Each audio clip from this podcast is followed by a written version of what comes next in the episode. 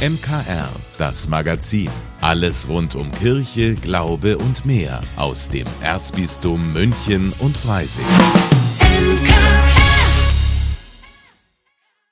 Sie hören das MKR mit Lydia Jäger. Schön, dass Sie dabei sind. Kirchliche Gymnasien, Grundschulen und Kitas, das Spektrum der Einrichtungen für Kinder und Jugendliche ist in der Erzdiözese München und Freising groß. Dass es aber auch drei kirchliche Fachoberschulen gibt, das ist vielleicht gar nicht so bekannt. Wir haben uns mal die Franz von Assisi Fachoberschule in Freilassing angeschaut. Gerade ihr christlicher Hintergrund ist ihre Stärke, sagt Schulleiter Jochen Gollhammer. Ich glaube, es sind ähm, mehrere Punkte. Einerseits schon einmal das, das katholische und das christliche Miteinander, aber sicherlich auch unsere überschaubare Größe. Man ist keine Nummer bei uns an der Schule. Also wir sind 160 Schülerinnen und Schüler in acht Klassen. Man kennt einander. Wir können als Schule sicherlich auch äh, schneller unterstützen, helfen, einwirken, wann Schülerinnen und Schüler Probleme haben, ob das vielleicht von nicht so guten Noten ist oder aufgrund von privaten Problemen. Das zeichnet uns sicherlich als kleine kirchliche Schule aus. Auch wenn der Begriff der Schulfamilie etwas abgenutzt ist, für Janine Fuchs, Sidi Kacina und Samuel Köhler ist das keine leere Worthülse. Also ich bin gern hier, weil es einfach cool ist, wenn man hier so reinkommt. Jeder Lehrer kennt jeden, auch der Herr Gollhammer kennt eigentlich jeden beim Namen und das ist immer ganz schön, wenn man ihn dann am Gang trifft, dann quatscht man halt ganz kurz mal und man kennt halt einfach so jeden, auch von den anderen Klassen, die Schüler. Und man fühlt sich wohl, weil einfach ein gutes Klima herrscht. Jeder versteht sich gut mit jedem. Wenn es Probleme gibt, es kann man mit jedem drüber sprechen. Man kennt die Lehrer, die Lehrer kennen die Schüler. Natürlich gehören Schulgottesdienste und das Morgengebet zum Profil der Franz von Assisi Schule. Aber das Katholische zeigt sich eben auch in sozialen Aktivitäten, erklärt Schulleiter Gollhammer in Pausenverkäufen für den guten Zweck oder in der Unterstützung von Werkstätten für Menschen mit Handicap. Und natürlich spielt der Schulpatron Franz von Assisi eine wichtige Rolle. Schließlich ist er auch der Patron des Umweltschutzes. Das spiegelt sich auch an der Schule wieder. Wir sind aktuell tatsächlich gerade dabei, gemeinsam mit unserer Mädchenrealschule Fairtrade-Schule zu werden. Wir wollen jetzt auch zukünftig verstärkt Augenmerk legen auf Bildung für nachhaltige Entwicklung und hier halt einfach auch unsere Schülerinnen und Schüler fachübergreifend zu sensibilisieren für Erhalt der Schöpfung, fairen Handel, gerechte Entlohnung zum Beispiel. Neben der Nachhaltigkeit, dem religiösen Leben und der digitalen Didaktik gehört auch das sich Einsetzen gegen Rassismus zu den vier Profilbildern der Schule. Immerhin haben 40 Prozent der Schüler einen Migrationshintergrund. Ja, es ist eine Herausforderung, aber ich sehe es auch ähm, als, als Chance. Es macht unsere Schule durchaus spannend ähm, und interessant und jeder Schüler, jede Schülerin, die zu uns kommt, hat sich ja freiwillig ähm, dazu entschieden. Wir haben natürlich einige Schülerinnen und Schüler, die jetzt nicht katholischen äh, Glauben sind, aber die gehen auch ganz bewusst den Weg ähm, zu uns und ähm, dieses Vertrauen, das uns da entgegengebracht wird, das nehmen wir sehr, sehr ernst und ähm, wir respektieren alle unsere Schülerinnen und Schüler, egal egal welche Herkunft sie mitbringen, egal welches Aussehen sie haben, äh, welche Talente und ähm, Fähigkeiten sie mitbringen. Und so fühlt sich die 18-jährige Sidika sehr wohl an der Franz von Assisi Fachoberschule. Sie ist Muslima. Also meine Eltern kennen ja die äh, Lehrer schon von der Realschule und ähm, die wissen auch, wie die Lehrer sind. Und ähm, mein Dad sagt zum Beispiel immer, dass die Lehrer hier einfach voll gut sind. Also die sind halt, äh, man fühlt sich wohl, man kann mit denen über alles reden. Und das war eigentlich der Grund, warum ich auch auf die Voss äh, weitergehen wollte. Und ähm, äh, mich stört es jetzt auch nicht, dass Gottesdienste stattfinden. Ich finde das ganz im Gegenteil gut, ähm, weil die Mädchen Realschule macht ja auch mit. Es ist so wie eine Familie, kann man sagen. Jeder sieht einen, also ich finde das gar nicht schlimm. Und ein Alleinstellungsmerkmal hat die Freilassinger Schule auch bei der Gestaltung des Pflichtpraktikums in der 11. Klasse. Hier gibt es kein Blockpraktikum wie an den staatlichen Fachoberschulen. Wir organisieren unser Praktikum so, dass unsere Schülerinnen und Schüler von Montag bis Mittwochmittag ähm, in der Schule sind, ganz normal Unterricht haben. Anschließend gehen sie ins Praktikum ähm, bis Freitag. Das heißt, sie haben jede Woche das ganze Schuljahr hindurch Schule und Praktikum. Uns ist es wichtig, dass wir unsere Schülerinnen und Schüler jede Woche auch bei uns an der Schule haben, dass sie aus, aus dem Lernen auch nicht äh, rauskommen. Andererseits können sie das, was sie dann im Unterricht, in der Fachtheorie auch erlernt haben, unmittelbar jede Woche im Praktikum umsetzen. Nicht zuletzt deswegen entscheidet sich mancher Schüler für die Franz von Assisi Fachoberschule in Freilassing. Willi Witte für das MKR. Sie hören das MKR. Grüß Sie. In der heutigen Folge von Pfarrer Schießlers Woche erzählt der Pfarrer von einer Mutter, die bei ihm Rat sucht. Einen Rat, den wahrscheinlich viele Mamas früher oder später brauchen können, denn es geht um das Thema, wie erkläre ich meinem Kind den Tod? Welche Antworten Pfarrer Schießler für Sie hat, das hören Sie jetzt.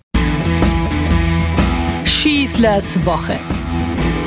Hier spricht der Pfarrer. Ich bin ein bisschen ratlos, hat mir diese Woche eine engagierte und liebenswerte Mutter geschrieben. Was ist passiert? Am heiligen Abend ist der Schwiegervater, der vor allem vom kleinen Enkelkind so sehr geliebte Opa, ganz plötzlich und unerwartet mit 70 Jahren gestorben. Das allein zu hören tut schon unglaublich weh. Der kleine Bub, der bald drei Jahre alt wird und mit großer Begeisterung seit dem Krippenspiel am Heiligen Abend jeden Sonntag in die Kirche gehen möchte, steht jetzt natürlich vor einer Wand von Problemen und Fragen, die er so nicht einfach einordnen kann. Und ganz kindgemäß stellt er jetzt ganz viele und vor allem unglaublich liebenswerte Fragen zum Tod von seinem geliebten Opa. Man hat ihm zwar immer wieder versichert, dass es dem Opa gut geht, dass er jetzt im Himmel sei und dass der liebe Gott auf ihn aufpasst. Aber für ein liebendes Kinderherz ist das nicht gut genug. Wohlgemerkt, ein Herz will da getröstet werden und kein Verstand lediglich informiert. Der Bub antwortet oft selber, malt sich diese neue Welt vom Opa aus, geht auf die Antworten der Eltern ein und strickt sie liebevoll und kindgerecht auf seine Art und Weise weiter. Er sagt zum Beispiel, ich kann den Opa im Himmel aber nicht sehen, wenn ich nach oben schaue. Der Himmel muss wohl leer sein. Mit was ist Opa da eigentlich hingeflogen? Und wenn es ihm besser geht, kommt er dann wieder runter zu uns? Hoffentlich schafft er es mit der Himmelsleiter zusammen mit dem Geschenk, das er mir doch noch zu Weihnachten eingepackt hat. Der Opa sitzt auf einem Stern, glaube ich, ruft er dann wieder freudig aus, wenn er den Sternenhimmel abends betrachtet. Aber mit was schaut er eigentlich runter? Wie heißt das im Himmel da oben? Wir haben ja ein Fernrohr und die da oben? Und dann kommt's noch ganz dick. Aber er hat doch seine Brille vergessen. Die Mutter fragt mich jetzt um Rat. Sie wisse jetzt langsam nicht mehr weiter, wie sie die Fragen ihres Kindes beantworten soll. Ja, sie haben Luca getauft und es ist ihr Glaube, den sie ihrem Kind jeden Tag näher bringen wollen. Aber wie erklärt man einem so kleinen Kind das Sterben eines Menschen? Man weiß es ja selber nicht, wie das geht und wie es dann vor allem weitergeht und wie es so im Himmel dann ist und wie man sich da fühlt. Darf man da einfach so dahin dichten? Darf man jetzt dem Kind Geschichten erzählen? Irgendwas aber muss sie ihm doch sagen. Der Bub ist zwar noch keine drei Jahre alt, aber sprachlich schon sehr weit voraus und er versteht ganz viel, aber eben nicht diese Endgültigkeit und all das Unsichtbare. Unbedingt weitermalen mit ihm, alles genau beschreiben, vor allem aber genau in seiner Sprache bleiben, habe ich der Mama geraten. Die Bilder, die da im Herzen ihres Kindes entstehen, mögen natürlich nicht die Wirklichkeit sein, so wie wir sie hier auf Erden erleben und nachweisen können, aber es sind Bilder, die trösten und nicht belügen, die bestätigen und nicht verdrängen. Unsere Glaubensverkündigung ist von Anfang an ein einziges Geschichte erzählen. Das meint nicht erfinden, sondern Sehnsüchte beschreiben. Diese Geschichten sind keine Reportage, sondern Beschreibungen, die der Liebe entspringen. Liebende wollen wir als Glaubende sein, nicht wissenschaftlich Lehrende. Für den Bub ist der Opa das Wichtigste und das Größte in seinem Leben neben seinen Eltern. Und das ist ihm jetzt mit seinem Tod scheinbar endgültig genommen worden. Niemand konnte das vorhersehen und wissen, verhindern oder abwenden. Für ihn gibt es absolut keinen plausiblen Grund, dass der Opa nicht mehr da ist. Will ihn da jemand bestrafen oder böse sein? Diese tröstenden Bilder, die er mit seiner Mutter jetzt malen darf, die helfen ihm, dass er gar nicht in diese Richtung überhaupt zu denken anfängt. Dass das Leben endlich ist, ist eine Tatsache, die er so ganz am Anfang seiner Lebensreise noch gar nicht überblicken kann. Diese Bilder aber, die sein Kinderherz ausfüllen, die können ihn trösten und ihm Stütze sein. Ja, der Opa ist wirklich da oben. Das ist für uns so weit weg. Da kann man nicht alles sehen. Vieles muss man gar nicht sehen. Man spürt aber trotzdem, dass es da irgendwas ist und dass er da ist. Der Opa hat ein ganz besonderes Fernrohr, mit dem er runterschaut. Das hat er selbst mitgenommen.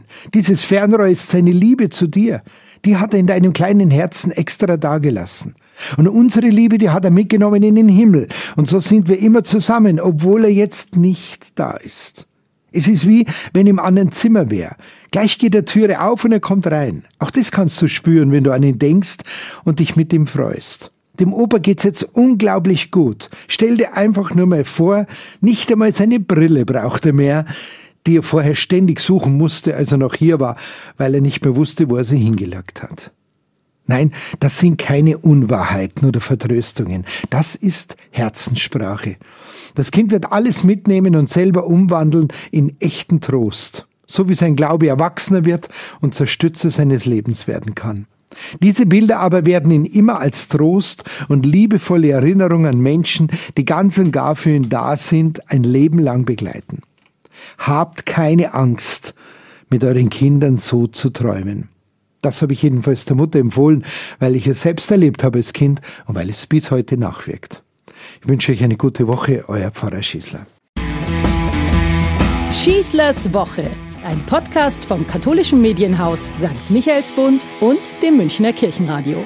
Das war die neue Folge vom Podcast Schießlers Woche von und mit Pfarrer Rainer Maria Schießler. Jederzeit zu hören unter münchner-kirchenradio.de und überall, wo es Podcasts gibt. Schönen Montag. Ja, die letzte Woche vor den Faschingsferien haben wir schon und da stehen jetzt schon Weiberfasching und der Rusige Freitag an. Für viele dürfte das das Highlight der Woche werden. Doch jetzt schauen wir erst nochmal zurück und überlegen, was war denn vergangene Woche besonders toll? Mein Kollege Corbinian Bauer verrät Ihnen jetzt, was sein persönliches Highlight der vergangenen Woche war. Das Highlight der Woche. Hallo, ich bin Corbina Bauer und mein Highlight der Woche war eine Geburtstagsfeier letzte Woche. Ein Hundertster, der von meinem Opa. Dafür ist die ganze Familie zu meinen Eltern zu Gast gewesen und hat gemeinsam Abend gegessen. Das Besondere, mein Opa, der war nicht dabei, der ist schon vor über 15 Jahren gestorben. Klingt vielleicht etwas seltsam oder makaber, angefühlt hat es sich aber überhaupt nicht so. Wir haben Geschichten über ihn ausgetauscht, über Witze gelacht, die er immer erzählt hat und das Essen, das hätte ihm sicher auch geschmeckt. Warum also nicht feiern? Warum feiern wir überhaupt und laden Gäste ein? Klar, einerseits, weil wir unsere Familie und Freunde gerne um uns herum haben an einem besonderen Tag, aber doch mindestens genauso gern, weil wir ihnen ein schönes Fest und eine Gelegenheit geben wollen, einander zu treffen.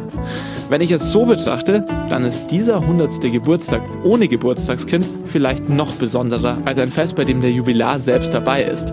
Da bringt mein Opa die ganze Familie zum Feiern zusammen. Und das, obwohl er schon eineinhalb Jahrzehnte nicht mehr unter den Lebenden weilt. Das ist doch mal ein Vermächtnis.